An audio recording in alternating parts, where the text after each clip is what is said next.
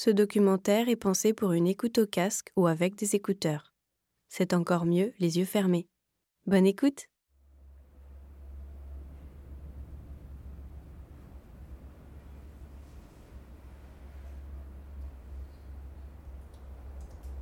Nathalie Staquet-Doucet est infirmière.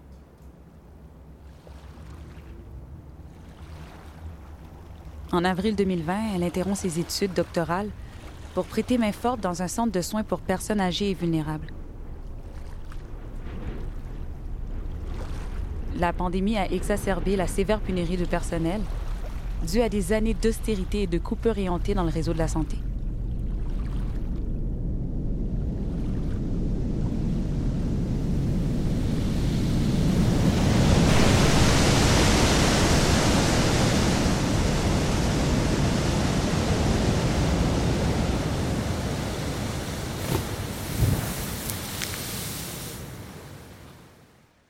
Bien comprendre son récit, quelques notions sont nécessaires.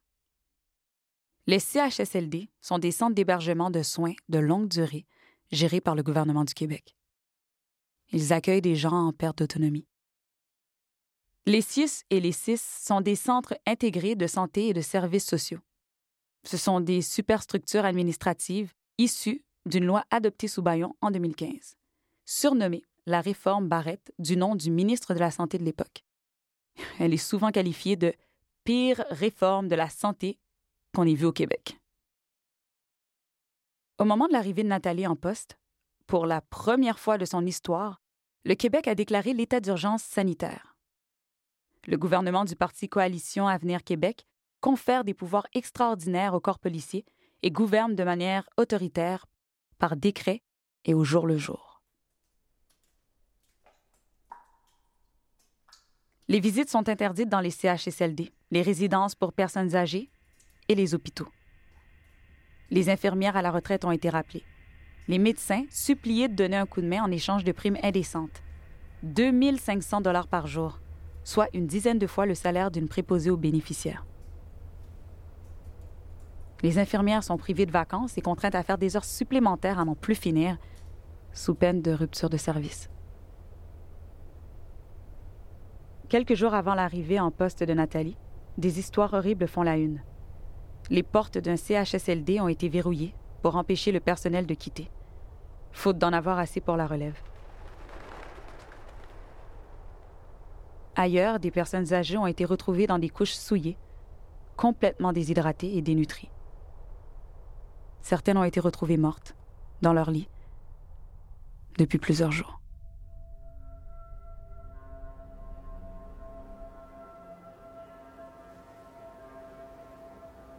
Le Québec devient rapidement l'épicentre de la pandémie au Canada et l'un des pires exemples de gestion de crise au monde.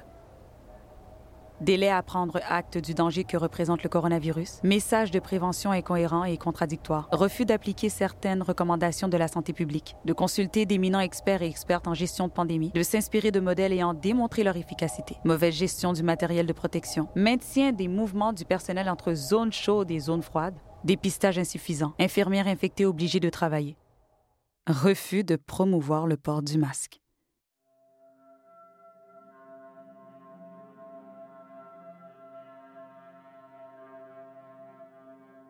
En juin 2020, le premier ministre François Legault déclare que sans cette situation catastrophique dans les CHSLD, la lutte à la COVID-19 aurait été une victoire sur toute la ligne.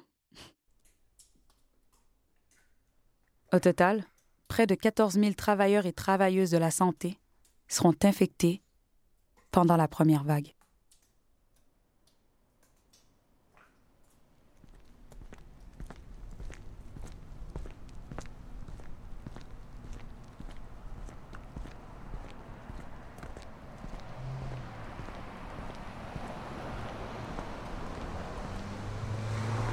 Quel morceau de nous la tempête a-t-elle emporté avec elle?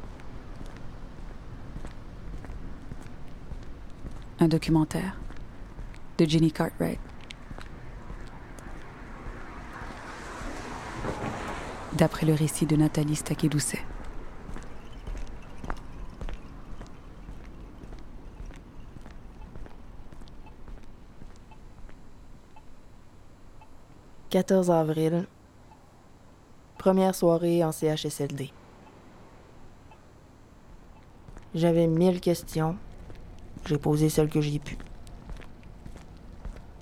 On m'a dit merci, merci de venir nous aider. Fais ce que tu peux. L'autre infirmière que j'ai croisée sur l'étage m'a donné son numéro de cellulaire, une médecin qui était là aussi. On utilise nos cellulaires parce qu'on n'est pas assez souvent au poste, puis le bon vieux téléphone sonne trop souvent dans le vide, fait qu'on se texte ou on s'appelle sur nos portables. Ben emballé dans un sac Ziploc. Dans les yeux de mes collègues, j'ai vu beaucoup de fatigue. Pas juste une fatigue du corps, une fatigue de l'âme. Fatigués parce que ils savaient très bien ce qui s'en venait. Fatigués parce qu'une fois de plus, on les a ignorés. Eux, puis les résidents aussi. Ça fait longtemps que le Québec a échappé ses CHSLD.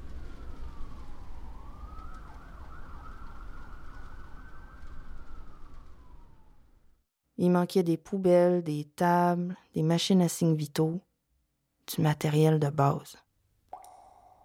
Il faut tout désinfecter sans arrêt parce qu'il faut tout réutiliser. Nos visières, nos crayons, nos masques, l'unique machine à signes vitaux, le chariot à médicaments, tout.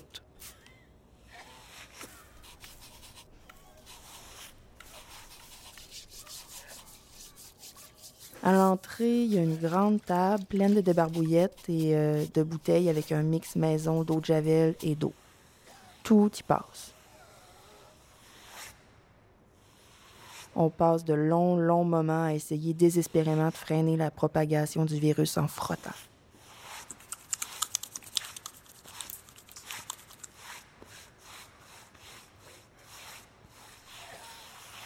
On est devenu des préposés à l'entretien, mais sans la formation.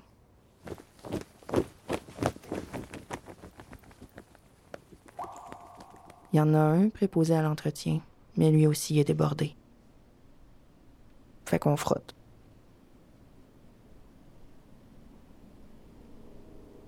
D'après le personnel régulier, il manque 50% des employés.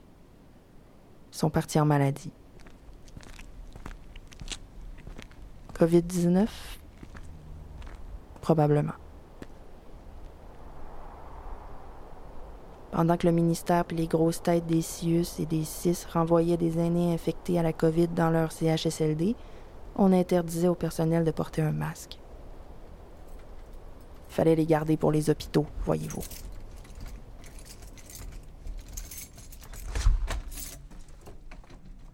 Quand on commence une nouvelle job, ça aide de savoir où sont les affaires. Mais j'ai pas eu d'orientation. Il n'y avait pas assez de personnel pour m'accueillir.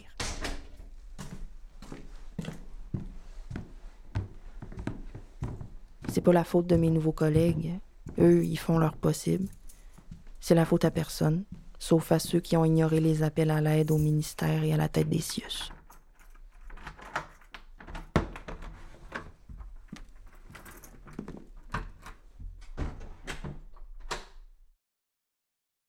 Dans le cerveau de nos politiciens, là où devrait se trouver l'endroit qui réfléchit au CHSLD, il y a un trou noir. Un trou noir, ça absorbe tout, mais il n'y a jamais rien qui en sort. Les appels à l'aide, les dénonciations, les innombrables reportages des dernières années, ben, c'est dans ce trou noir-là qui aboutissent.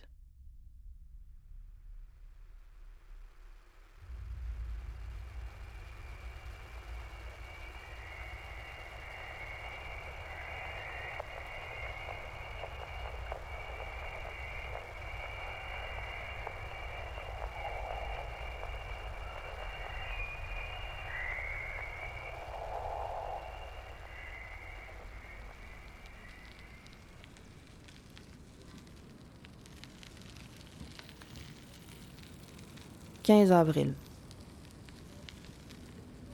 Soir 2.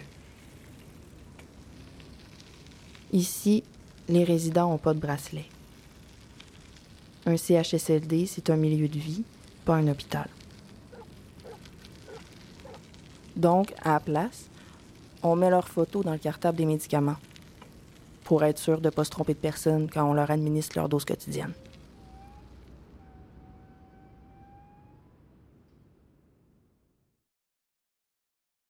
J'oublierai jamais le moment quand ma collègue a décollé la petite photo de la personne décédée du cartable des médicaments.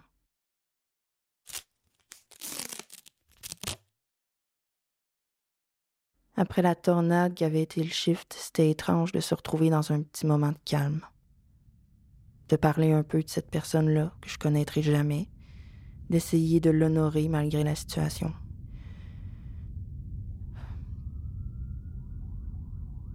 On a collé sa photo près de l'entrée de l'unité, puis on a allumé un petit lampion à batterie.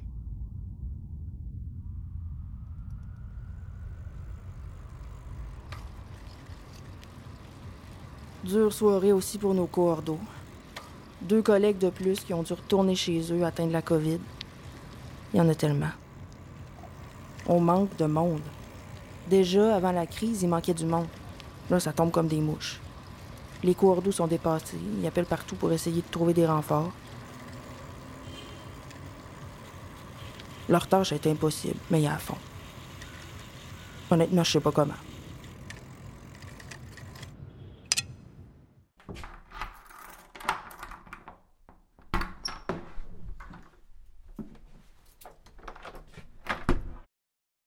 Est-ce qu'un ou une journaliste aurait l'amabilité de demander ce qui se passe avec les 10 000 personnes qui ont envoyé leur CV à la campagne Je contribue? On en a contacté combien? Il y en a combien qui travaillent? J'ai bien de la misère à croire qu'ils ont tous été placés.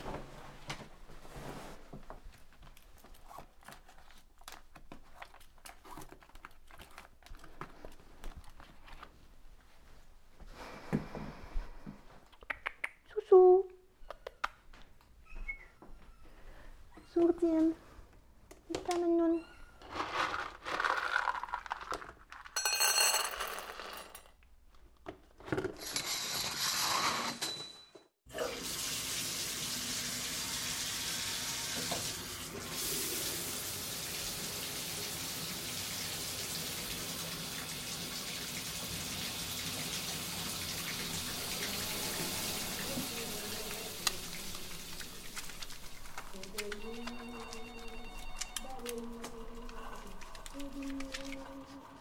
Si vous voulez voir votre mère par la fenêtre, il faut passer par en arrière.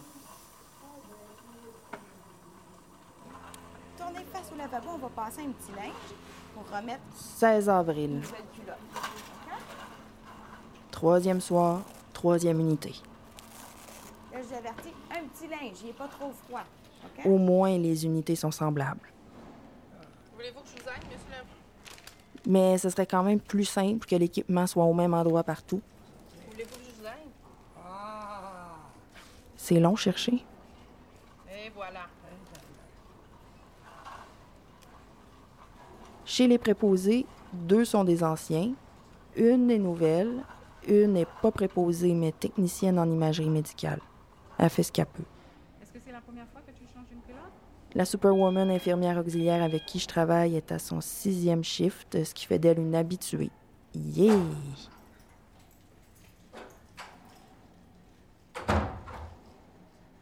Finalement, j'ai l'impression de commencer à mériter ma paye. J'ai pogné mon beat, euh, j'ai un système, je me suis auto-orientée. On manque toujours de matériel de base. Non, ça, c'est pas désinfecté encore. mais on s'organise des systèmes pour être le plus sécuritaire possible. Tout le monde fait ce qu'il peut. Madame Baudouin, il faut pas rester ici. Venez avec moi. Venez avec moi. Ce soir, on est gâtés d'avoir autant de staff. C'est pas une blague. En CHSLD, une infirmière, 3,5 préposés, puis une infirmière auxiliaire, c'est du luxe. Du gros luxe. Niveau moins pour mes mimosas, ça me prend du vrai champagne, pas du mousseux.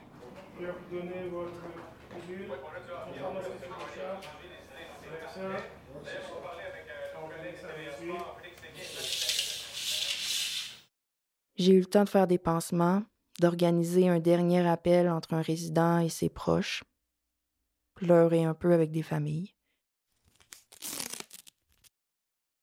J'ai presque réussi à finir mes notes puis mes évaluations. J'ai préparé une injection.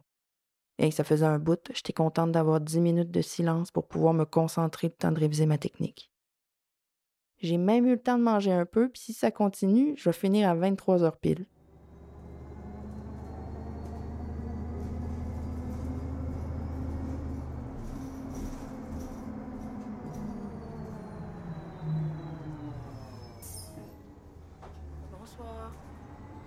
19 avril, soir 4. Tout d'un coup, des N95 sont disponibles sur l'étage. La coordo, qui est aussi une infirmière, passe soudainement sur chaque unité avec une boîte de masques, enfin, puis des lingettes désinfectantes supplémentaires. Des items qu'il faut habituellement demander à chaque fois. Dépendamment du coordo, des fois, il faut même argumenter. On a eu aussi une spécialiste avec nous. Elle a aidé dans la mesure de ses capacités. Elle était même smart. Elle n'a rien demandé. Elle semblait juste vouloir s'intégrer à l'équipe. Je l'ai pas beaucoup croisée. Mais j'ai rien de négatif à dire sur elle.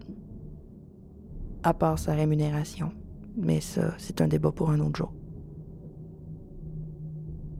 Reste qu'une spécialiste arrive et comme par magie, on a soudainement le pouvoir de décider par nous-mêmes de nos besoins matériels, sans avoir à se justifier. Merci, bonne soirée.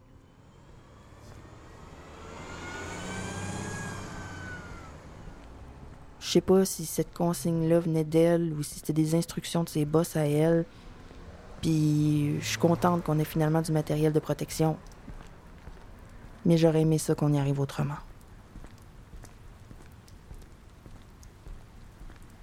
Avant l'arrivée de la spécialiste, une de mes collègues préposées utilisait le même masque N95 depuis deux semaines. Deux semaines. Je bouillais. Elle avait probablement mal compris les consignes quand elle a eu son fit test. On y a changé tout de suite, mais ça m'a quand même laissé un goût amer. Une autre collègue m'a raconté que le staff a été consulté quand les médecins ont commencé à faire des chiffres de nuit. Les gestionnaires voulaient savoir où est-ce que les employés dormaient pendant leur pause. Ils se sont fait pointer les chaises puis les fauteuils dans les salles de télé. Une coordo, pas une médecin, une infirmière, de s'exclamer Oh non, là, ça, ça, c'est pas adéquat pour un médecin. Il paraît que maintenant, il y a des camp quelque part dans la bâtisse, mais c'est pas pour le staff régulier. Je sais pas si c'est les médecins qui ont demandé ça, mais je suis sûre que si c'est le cas, c'est pas le scénario qu'ils avaient imaginé. Fait que oui, il y a des problèmes structuraux et politiques qui mettent les médecins dans une position de privilège et de pouvoir. Mais je pense qu'une grosse partie des tensions dans nos relations avec eux vient d'une vision tordue qu'on a des médecins qui nous est inculquée à l'école. Je pense qu'on a besoin d'un peu d'introspection collective. Comme infirmière, gestionnaire ou soignante, j'aimerais ça qu'on se demande tous et toutes est-ce qu'on traite nos collègues médecins comme des membres de l'équipe ou comme des chefs suprêmes? Cette hiérarchie issue d'un autre siècle, est-ce que ça se pourrait qu'on contribue à la maintenir? À la renforcer même?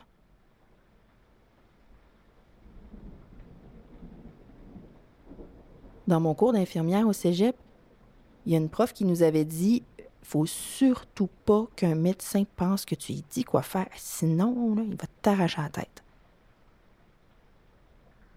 Cette image-là est restée avec moi longtemps. Elle a érodé ma capacité à développer des relations de travail cordiales avec les médecins. Si on veut, une fois pour toutes, commencer à avoir des équipes plus démocratiques, des relations égalitaires plutôt que hiérarchiques, il faudrait commencer à montrer l'exemple. faut arrêter de cacher à nos collègues médecins les conditions de travail du reste de l'équipe. Quand on leur déroule un tapis rouge, le tapis cache la saleté qu'elle gagnera à voir.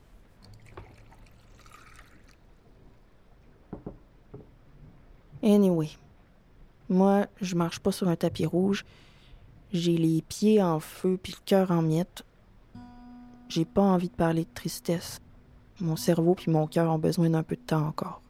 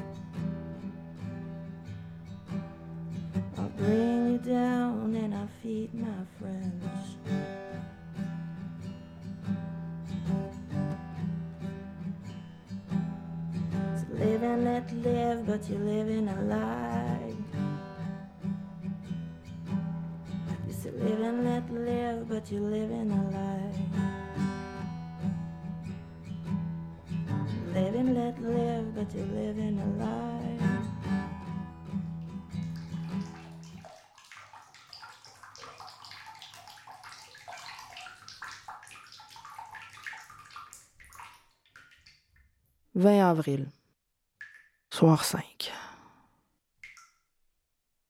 Je pensais que j'avais les pieds en feu hier. Là, je marche sur des charbons ardents avec des genoux qui manquent d'huile. Du haut de mes cinq shifts d'ancienneté, j'ai orienté deux nouveaux. Orienté. C'est un grand mot, là, on s'entend. La situation frise l'absurde. Ce serait drôle si c'était pas si triste.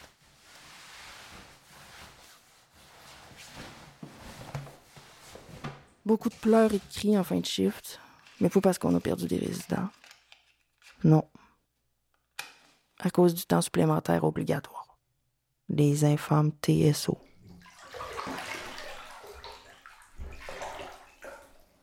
On pousse à bout des gens qui sont déjà brûlés, qui l'étaient bien avant la COVID. Une de mes collègues en était déjà à 16 heures de travail consécutif avant qu'on l'oblige à rester. Une autre va à l'école en même temps, puis elle a un examen demain. Une autre encore a dit Mes enfants vont mettre ma photo sur une peine de lait si je reste encore. On a ri, mais c'était forcé. Le genre de rire qui cache un sanglot. Mes collègues sont à bout. Elles ont tout donné. La peur des sanctions s'est largement évanouie. Hey, on a assez peur pour les résidents qu'on soigne. Il n'y a pas de place pour d'autres peurs. Fini la peur d'être envoyé parce qu'on n'en peut plus puis qu'on veut aller dormir, étudier ou voir notre famille. Bon débarras.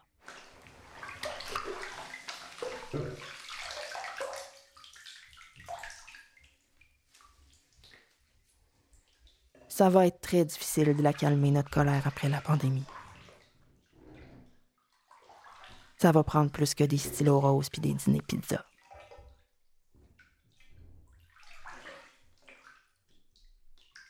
On retournera pas dans peur. «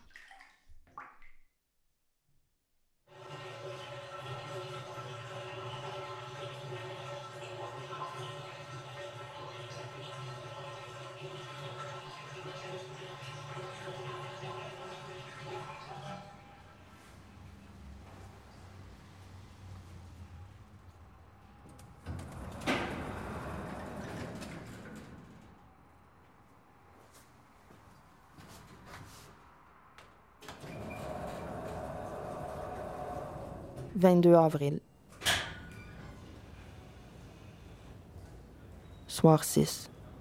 Madame Audet, je peux même pas vous laisser seule quelques jours que vous vous mettez à dépérir. Soirée tranquille. J'ai pu jaser un peu avec mes collègues, apprendre à les connaître. On va soulever la tête, Madame Paradis, puis à trois, on va y aller. Maintenant, je reconnais les yeux et le bout de front de mes compagnons de crise. On m'a donné deux unités. Normalement, ça m'aurait terrifié. Mais quand je suis arrivée pour prendre le rapport sur la première, j'ai regardé la liste des patients et j'ai failli tomber en bas de ma chaise.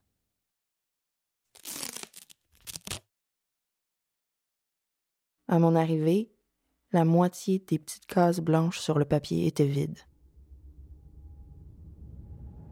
On avait perdu le tiers des résidents. On en a probablement perdu encore plus à l'heure actuelle.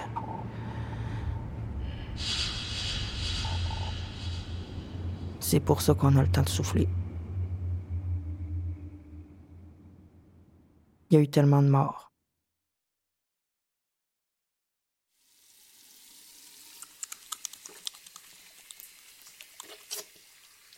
J'ai pris le temps de faire des petits soins, soigner un petit bobo au pied, pas urgent, mais fatigant, parler avec mes collègues de leur expérience de travail.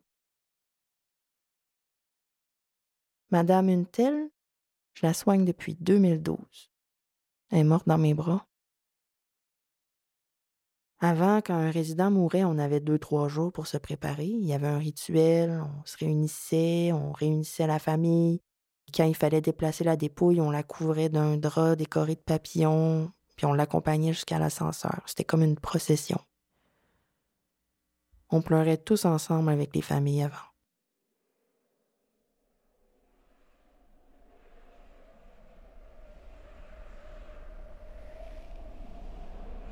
La dépouille de M. Intel est restée trois jours dans sa chambre. La morgue fournit plus. Il n'aura plus de cercueil ouvert. Tout le monde s'en va au fourneau.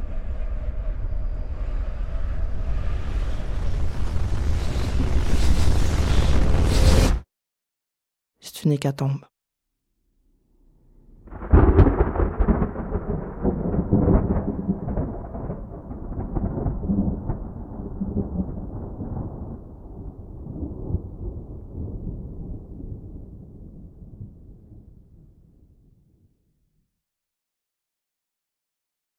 J'ai des collègues traumatisés. Notre rapport à la mort est complètement bouleversé. La mort avant, c'était triste, mais c'était aussi solennel. On avait un rituel, puis on l'a traversé ensemble. La mort pouvait être belle, sereine, rassembleuse. Maintenant, la mort est trop souvent désespérée, foudroyante et solitaire.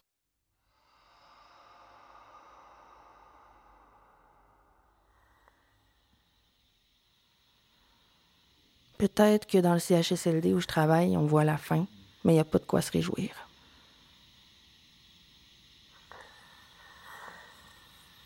C'est comme sortir de sa maison après une tornade dévastatrice. Il y a tous les dommages qu'on a vus dans la violence de la tempête. Mais maintenant qu'elle s'est peut-être calmée, on a le temps de faire l'inventaire des autres dommages. Ceux qu'on n'avait pas eu le temps de voir ou qui sont plus insidieux.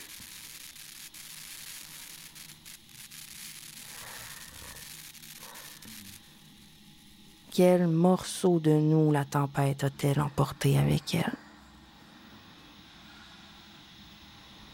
Est-ce qu'on va les retrouver un jour?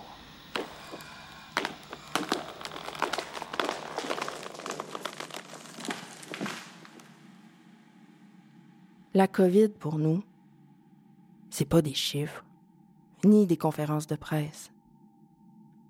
C'est rentrer travailler tous les jours, voir les ravages de la crise dans les yeux de nos collègues, voir les petites cases blanches, vides sur nos plans de travail, faire des tournées dans les longs corridors,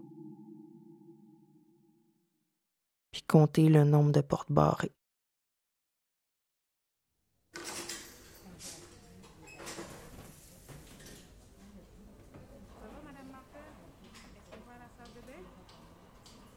« 23 avril soir 7. Sa saturation en oxygène est à 85 puis son pied roule à 150. Ce soir, le changement, c'était on manque de blues. Elle reçoit déjà la dose maximale de médication. faut les laver, les récupérer, les réutiliser. Dans les chambres jaunes, on nous a dit d'utiliser des jaquettes d'hôpital. Elles sont à manches courtes, mais on nous dit qu'on a juste à se laver les mains jusqu'au coude. On nous dit aussi essayez donc de laver les jaquettes jetables. La ministre McCann a dit en conférence de presse que si on manquait d'équipement, il fallait l'appeler. Je suis pas naïve à ce point-là, mais par principe, j'ai téléphoné à son bureau. Évidemment, on m'a répondu que c'est pas comme ça que ça marche, qu'il faut que je regarde ça avec mon employeur. Mon employeur. C'est le mot le plus flou du réseau. C'est qui au juste, mon employeur? Il n'y a aucun gestionnaire dans aucun CIUS ou CIS qui a le titre employeur. On me dit de rien faire finalement. Business as usual dans le réseau de la santé. Est encore en TSC. Est-ce que quelqu'un peut venir me voir, s'il vous plaît? Vous avez passé la nuit avec vos souliers? Personne ne les a enlevés. Même si la structure de notre réseau est absurde, ce soir, on a eu un peu de lumière. Au lieu de l'habituelle prescription de soins de fin de vie, SFV, trois lettres qui sont le héros de la mort, on cherche à sauver la vie de quelqu'un.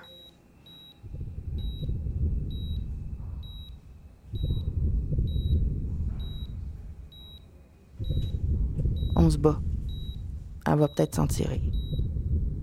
On a besoin d'une victoire. Cette personne et sa famille en ont besoin aussi. J'ai pas été orientée. Je sais pas où se trouvent les outils dont j'ai besoin. Ça implique des techniques de soins que j'ai pas faites depuis le cégep, alors vite, vite, vite, vite, je cours demander conseil à des collègues, puis je révise mes techniques. Vive les téléphones intelligents. Une collègue me fait confiance et me prête sa clé du magasin. Elle a évidemment pas le temps de venir avec moi. Je dévale les escaliers du sous-sol. Une grande pièce pleine d'étagères, de chaises roulantes, de chaises pour le bain, de chariots, de boîtes empilées jusqu'au plafond.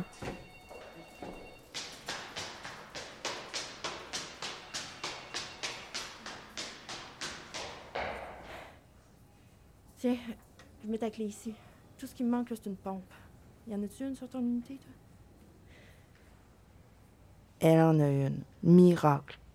Pour la première fois, j'obtiens du matériel du premier coup. Pendant que je suis dans la chambre de la personne que je soigne, appelle la famille, ils ont parlé au médecin, ils ont googlé les interventions proposées, ils ont peur. Mais euh, cette intervention-là, là, euh, c'est pas pour les gens mourants, ça, d'habitude? Non, on veut aider son corps à combattre l'infection. Voulez-vous y parler? Euh, oui, s'il vous plaît. Allô? J'étais. euh, moi aussi. Petite larme interne, je veux pas mouiller mon masque, mais ça fait du bien. On travaille fort toute la soirée.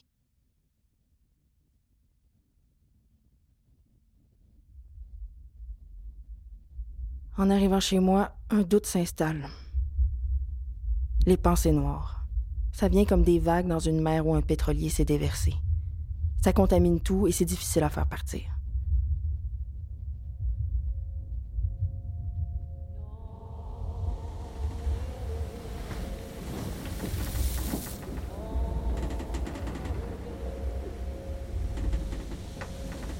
Est-ce que j'ai fait ce qu'il fallait?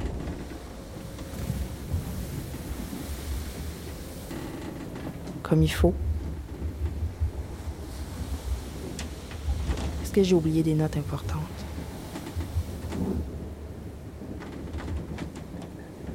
Est-ce que j'ai passé trop de temps avec la personne qu'on essayait de sauver et pas assez avec celle en soins de fin de vie?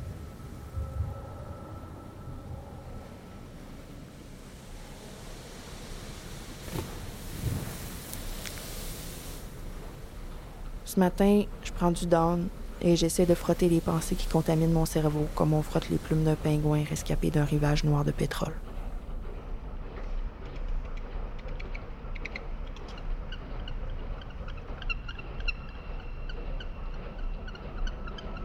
Avec tout ça, il n'y a personne qui a eu le temps de faire de brasser de l'eau jetable.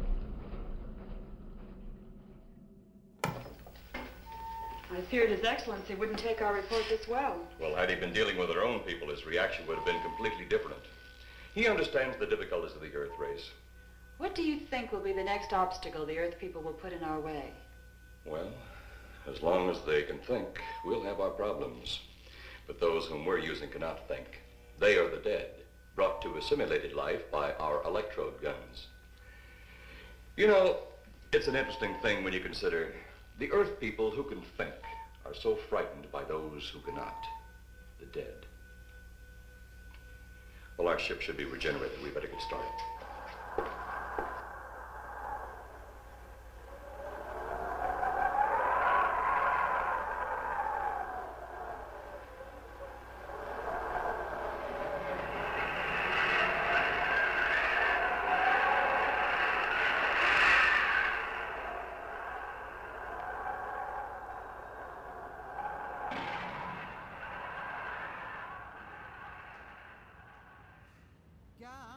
28 avril, soir 8. garde, garde. Après quatre jours de congé, je reviens travailler. Madame Fortier est décédée ce matin. On va pouvoir préparer son corps. Il n'y a personne qui a le droit de venir la voir, de toute façon. J'ai mal dormi, mais j'ai pas mal aux pieds ni au dos parce que ça fait quatre jours que je regarde des films de série B puis que je mange des nachos. On me donne une seule unité, yeah! Mais il manque l'infirmière auxiliaire. Il manque aussi deux préposés. Fuck. Est-ce que c'est vous qui étiez là hier?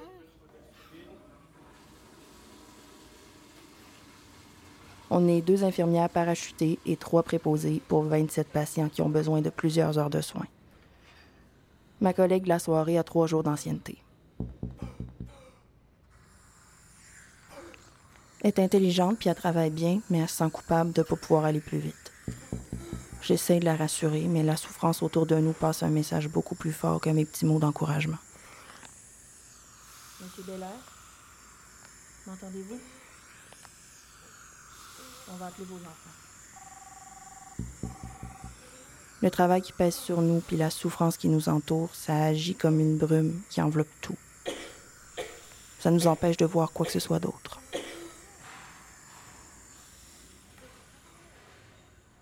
Je décide de m'asseoir 15 minutes parce que j'ai besoin de boire de l'eau. Je croise une infirmière auxiliaire d'expérience qui a été une mentor pour moi dans une de mes soirées plus difficiles. Elle va pas bien, elle va pas bien du tout. Son unité a perdu beaucoup de résidents, des gens qu'elle soigne depuis des années. Ça va pas bien aller, qu'elle me dit.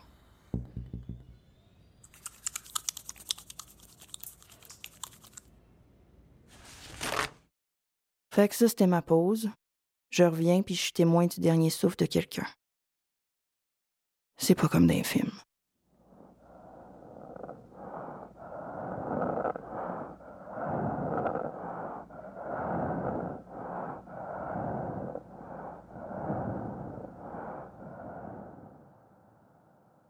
La respiration de fin de vie s'appelle en anglais death rattle.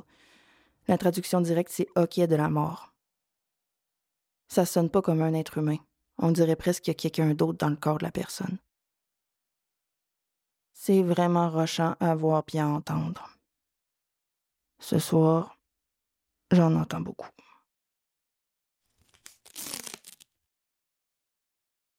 J'y ferme les yeux, ça non plus, c'est pas comme dans un film. Au moins, elle est doucement. Pendant l'heure qui a précédé son départ, un de ses proches a passé du temps à lui chuchoter des mots doux.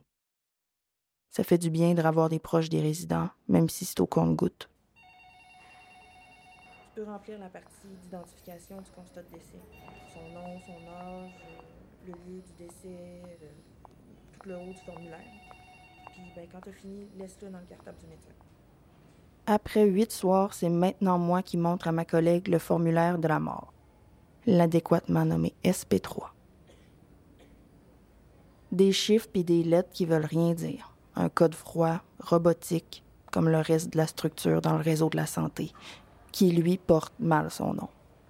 C'est pas le réseau de la santé. C'est le réseau de la maladie, de l'inhumain. C'est un réseau monstrueux, aveugle et sourd.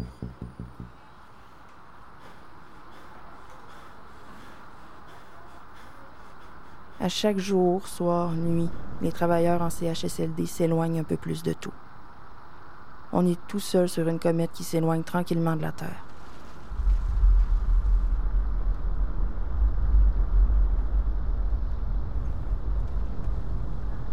Nos dirigeants disent qu'ils nous ont vus, mais on a l'impression encore, encore, de s'effacer à l'horizon avec notre brume puis nos drapeaux blancs.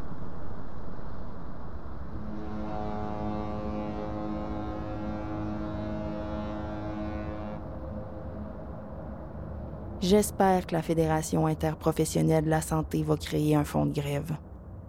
J'espère qu'on va avoir un moyen de canaliser nos blessures puis notre rage dans des actions qui vont nous permettre d'obtenir justice pour nous, pour les résidents qu'on aime puis pour ceux qu'on a aimés.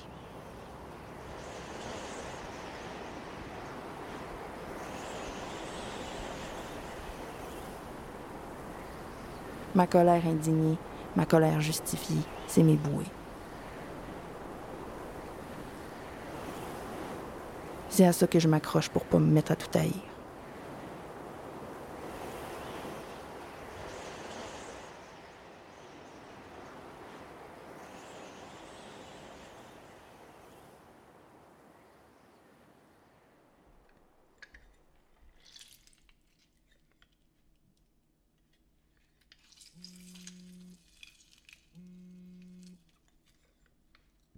Hey, allô, comment ça va?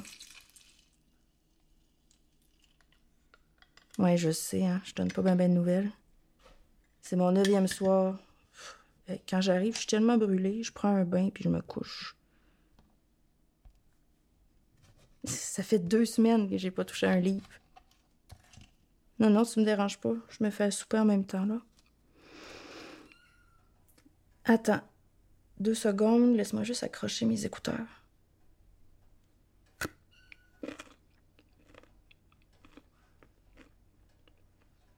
Ben, c'est rochant. Il manque encore du monde. On a une bonne équipe de préposés, même s'ils sont, trois au lieu de quatre. Mais en plein milieu du corps, tantôt, il y a un collègue qui faisait 39 de fièvre, fait qu'il est parti. Fait que là, le coordo, il est venu nous piquer une préposée pour l'envoyer sur un autre département. Le seul problème, on dirait, parce qu'évidemment, ben, personne ne nous dit rien, c'est que là, cet autre département-là est en train de devenir une zone froide. Ça, c'est ce qu'on a déduit, vu qu'ils ont transféré tous les résidents positifs sauf un sur un autre étage. Ouais, fait que là, c'est une préposée d'une zone chaude qui s'en va dans une zone froide. Tiède. Tablette. C'est loin d'être idéal. Ben, France, ma collègue, c'est la seule infirmière auxiliaire du département qui ne l'a pas encore attrapée. Elle m'a dit que depuis trois semaines, c'est rare les quarts de travail où est-ce qu'elle voit plus de réguliers que de nouveaux.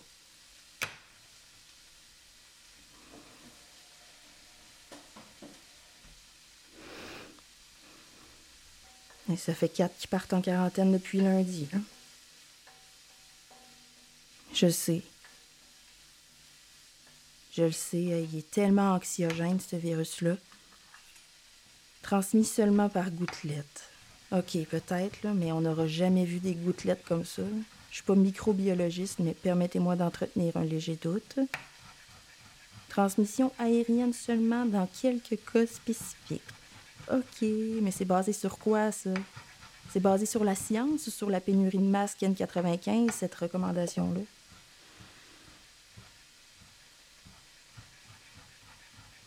Hey, à on a empêché un résident positif de partager une salle de bain avec un patient négatif.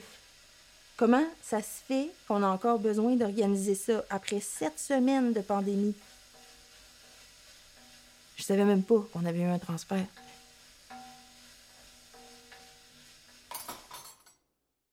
On parle d'obésité et d'hypertension comme facteur de risque à la COVID-19. Moi, j'ajouterais à ça l'inertie politique envers les aînés des 30 dernières années, puis l'obsession pour une gestion industrielle. L'infâme réforme Barrette aussi. Le réseau de la santé a été saccagé par des années de gestion néolibérale qui poussaient pour notre flexibilité face aux besoins de l'institution. On essaie de nous faire croire depuis une vingtaine d'années que les besoins de l'institution sont les mêmes que ceux des patients. Ben oui, toi. C'est les patients qui ont besoin qu'on élimine les voix citoyennes sur les comités des usagers. C'est les patients qui ont besoin de temps supplémentaire obligatoire, d'infirmières d'agence, de coupures de poste, d'omerta et d'équipes qui changent tout le temps.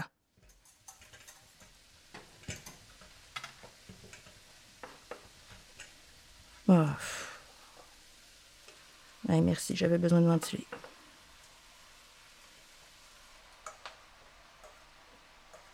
Toi, ta soirée. «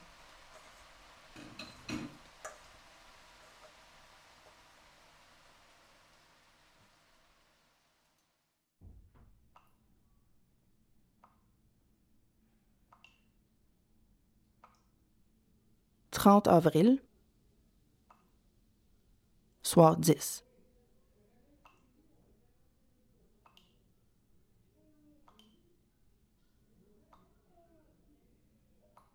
Au début de la crise, il y a un de mes collègues qui s'est fait dire de retirer immédiatement l'équipement de protection qu'il avait amené de chez lui. Une de mes collègues s'est fait menacer de sanctions parce qu'elle a osé publier une photo d'elle portant un sac de poubelle. On y avait dit qu'il n'y aurait plus de blouse de protection avant plusieurs jours. Elle savait qu'elle s'exposait à des sanctions si elle publiait cette photo-là, mais elle savait aussi que c'était la seule façon d'avoir des blouses. Dès qu'un journaliste a écrit sous sa publication, coïncidence, des blouses sont apparues. Les menaces de sanctions aussi. On n'a pas le choix de témoigner publiquement parce que c'est la seule façon de se faire écouter. Utilisez les canaux officiels qui nous disent les connaissez-vous, les canaux officiels? Avez-vous réussi à trouver un numéro ou les appeler? Ah ben pas moi. J'ai pris soin d'une quarantaine de résidents. J'ai appelé des proches, pleuré avec des familles qui disaient au revoir, peigné des cheveux, donné des médicaments, soulagé, soutenu. J'ai désinfecté mes équipements, mes mains, ma visière un nombre incalculable de fois. J'ai tout fait, tout, pour essayer de soigner, et je parle de soins essentiels, malgré les obstacles imposés par le système. Qu'est-ce qu'ils ont fait pour nous aider? Ils nous ont envoyé des lettres pour nous faire taire, parce que leur réputation semble plus importante que les vies des personnes qui travaillent et vivent dans les milieux de soins.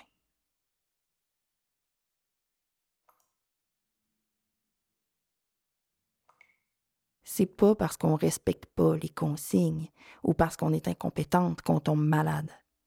C'est parce qu'on nous empêche d'utiliser notre jugement clinique puis qu'on nous donne des directives différentes à chaque jour.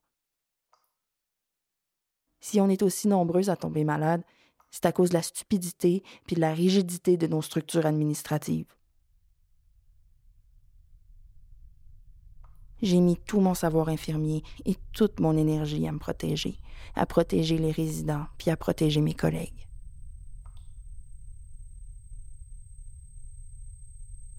Malgré ça, j'ai commencé à faire de la fièvre hier soir.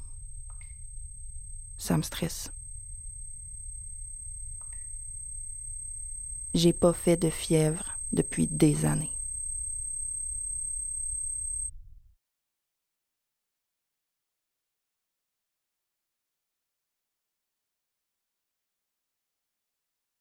Quel morceau de nous la tempête a-t-elle emporté avec elle? Un documentaire de Jenny Cartwright, d'après le récit de Nathalie Staquet-Doucet. Avec Vanessa Landry. Narration Shelby Jean-Baptiste. Production David Cherniak. Conception sonore Jenny Cartwright et Thierry Gauthier. Mix Thierry Gauthier. Nous remercions le Conseil des arts du Canada de son soutien. Ce documentaire est dédié aux travailleurs et travailleuses qui portent à bout de bras les services essentiels en ces temps difficiles et malgré les saccages, ainsi qu'à ceux et celles qui osent élever la voix.